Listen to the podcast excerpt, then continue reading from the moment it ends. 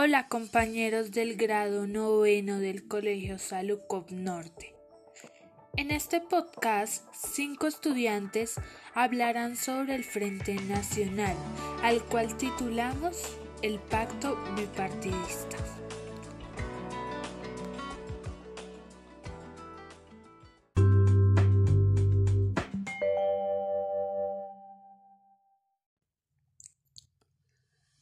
Análisis histórico en un enfoque que permite la reconstrucción de las principales características sociales, políticas, culturales y económicas de una época que se verá reflejado en este podcast, donde nos centraremos en los elementos que posibilitaron el surgimiento del Frente Nacional como pacto bipartidista, exponiendo una serie de eventos durante este pacto.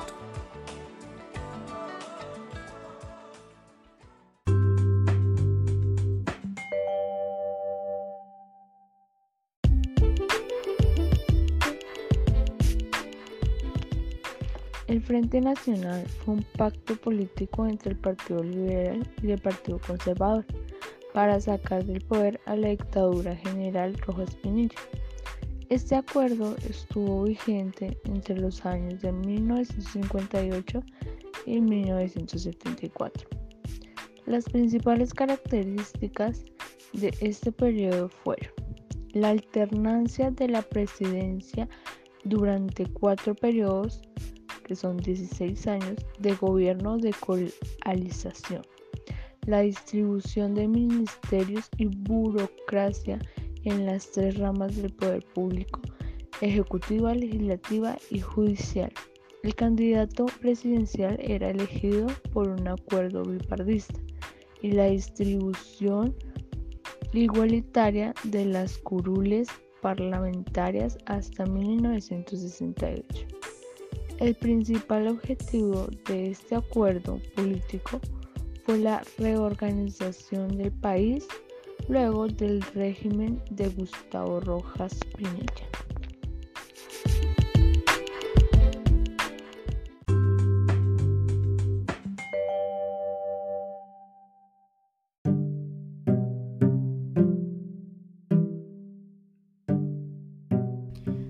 Liberal Alberto Lleras Camargo y el conservador Laureano Gómez firmaron el Pacto de Benidorm el 24 de julio de 1956 para dar inicio al Frente Nacional, en el cual los partidos se turnarían la presidencia y se repartirían la burocracia a los diferentes niveles de gobiernos en partes iguales hasta 1974.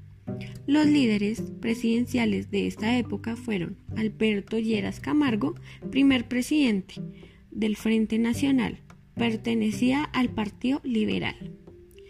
Gobernó durante el periodo entre 1958 y 1962. Lleras estableció el programa para la inserción de los guerrilleros que habían firmado la paz apoyó un proyecto de reforma agraria que resultó inviable. Impulsó una reforma para mejorar la educación pública. Impulsó proyectos económicos de carácter desarrollista y alineó a Colombia con la política internacional de los Estados Unidos y de la Alianza, Alianza para el Progreso. Guillermo León Valencia, de filiación conservadora, asumió el poder en 1962. Valencia les dio continuidad a los planes del gobierno de Lleras, pues intensificó la construcción de vivienda y electrificación rural. Además, aumentó las exportaciones de café y petróleo, lo que convirtió que se diese una recuperación económica significativa.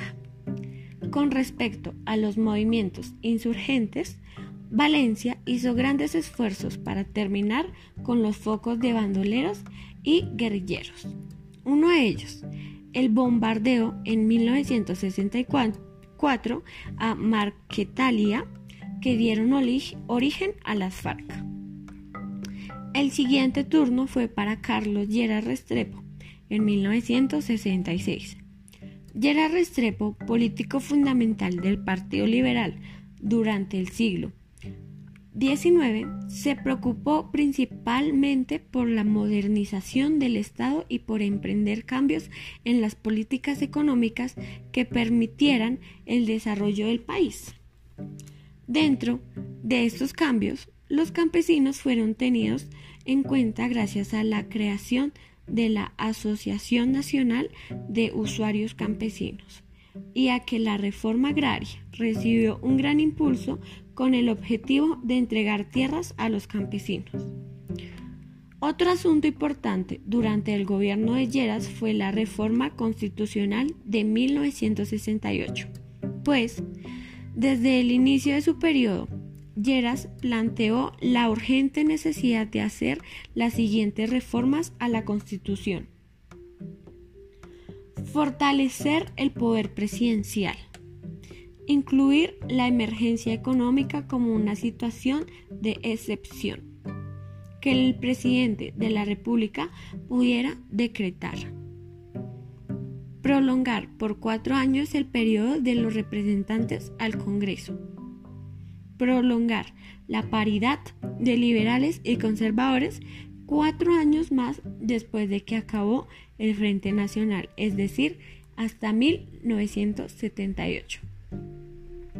Misael Pastrana Borrero, en 1970, asumió el poder político conservador.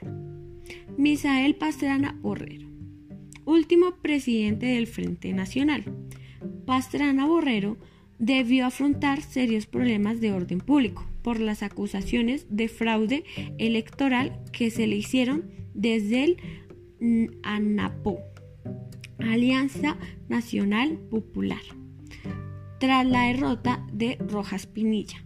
Debido a esto, el sector más radical de la ANAPO, conformado esencialmente por estudiantes universitarios y obreros, decide integrar un grupo armado para intentar tomar el poder por la fuerza, el M-19, Movimiento 19 de Abril. Nombre referente al día que se realizaron las elecciones presidenciales.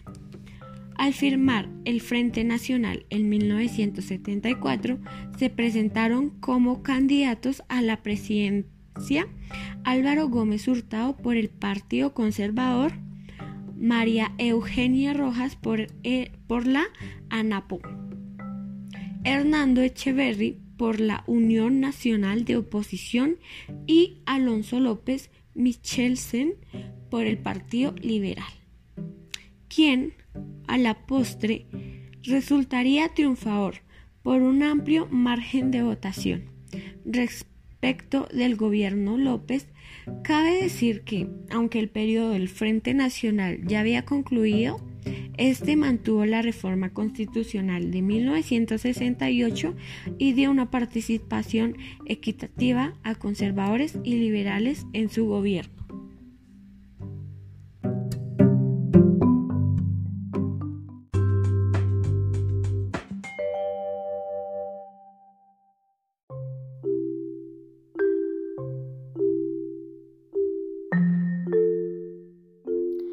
Frente Nacional marcó el fin de la violencia bipartidista que aquejaba a Colombia y generó la desmovilización de las guerrillas liberales.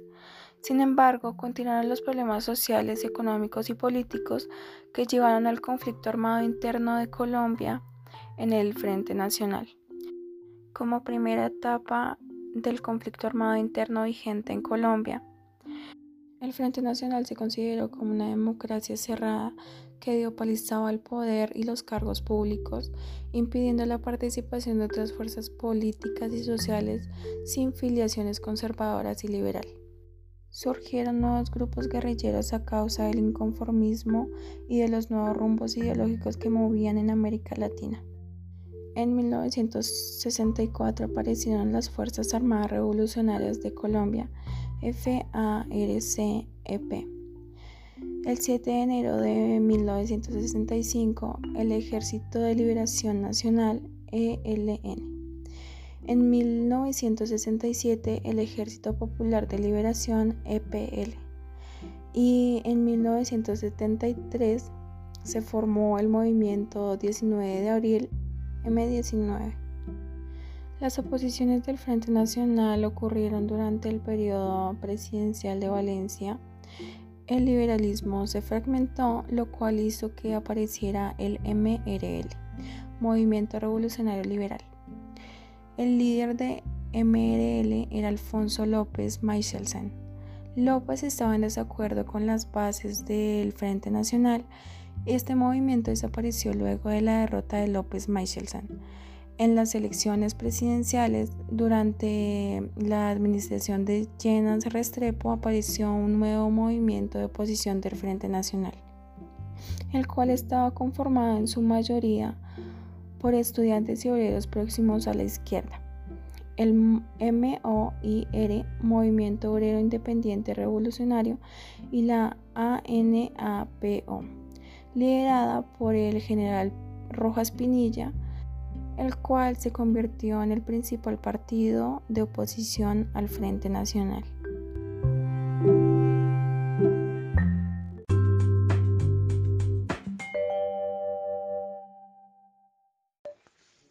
Es importante conocer el contexto del Frente Nacional. Estuvo embarcado por la Guerra Fría y aunque quería devolver la democracia, durante este periodo se acentuaron las precisiones contra las disidencias políticas y se controlaron y cooptaron la empatía de los sectores populares y de las clases medias emergentes a través de redes de clientelismo. La Iglesia y las Fuerzas Armadas mantuvieron un papel protagónico donde se caracterizó por ser frecuentemente anticomunista. Poco a poco este sistema de coalición partidista se desgastó y, en el cual se reflejó las influencias de la corrupción. Los gobiernos del Frente Nacional se preocuparon por combatir la violencia y aunque sin mayores resultados, pues fue durante este periodo que aparecieron los movimientos guerrilleros más importantes, como es el caso de las FARC, el LN y el M-19. También durante ese tiempo se intentó varias veces llevar a cabo una reforma agraria con el fin de repartir pequeñas parcelas a campesinos, pero el proceso fue lento y poco eficiente.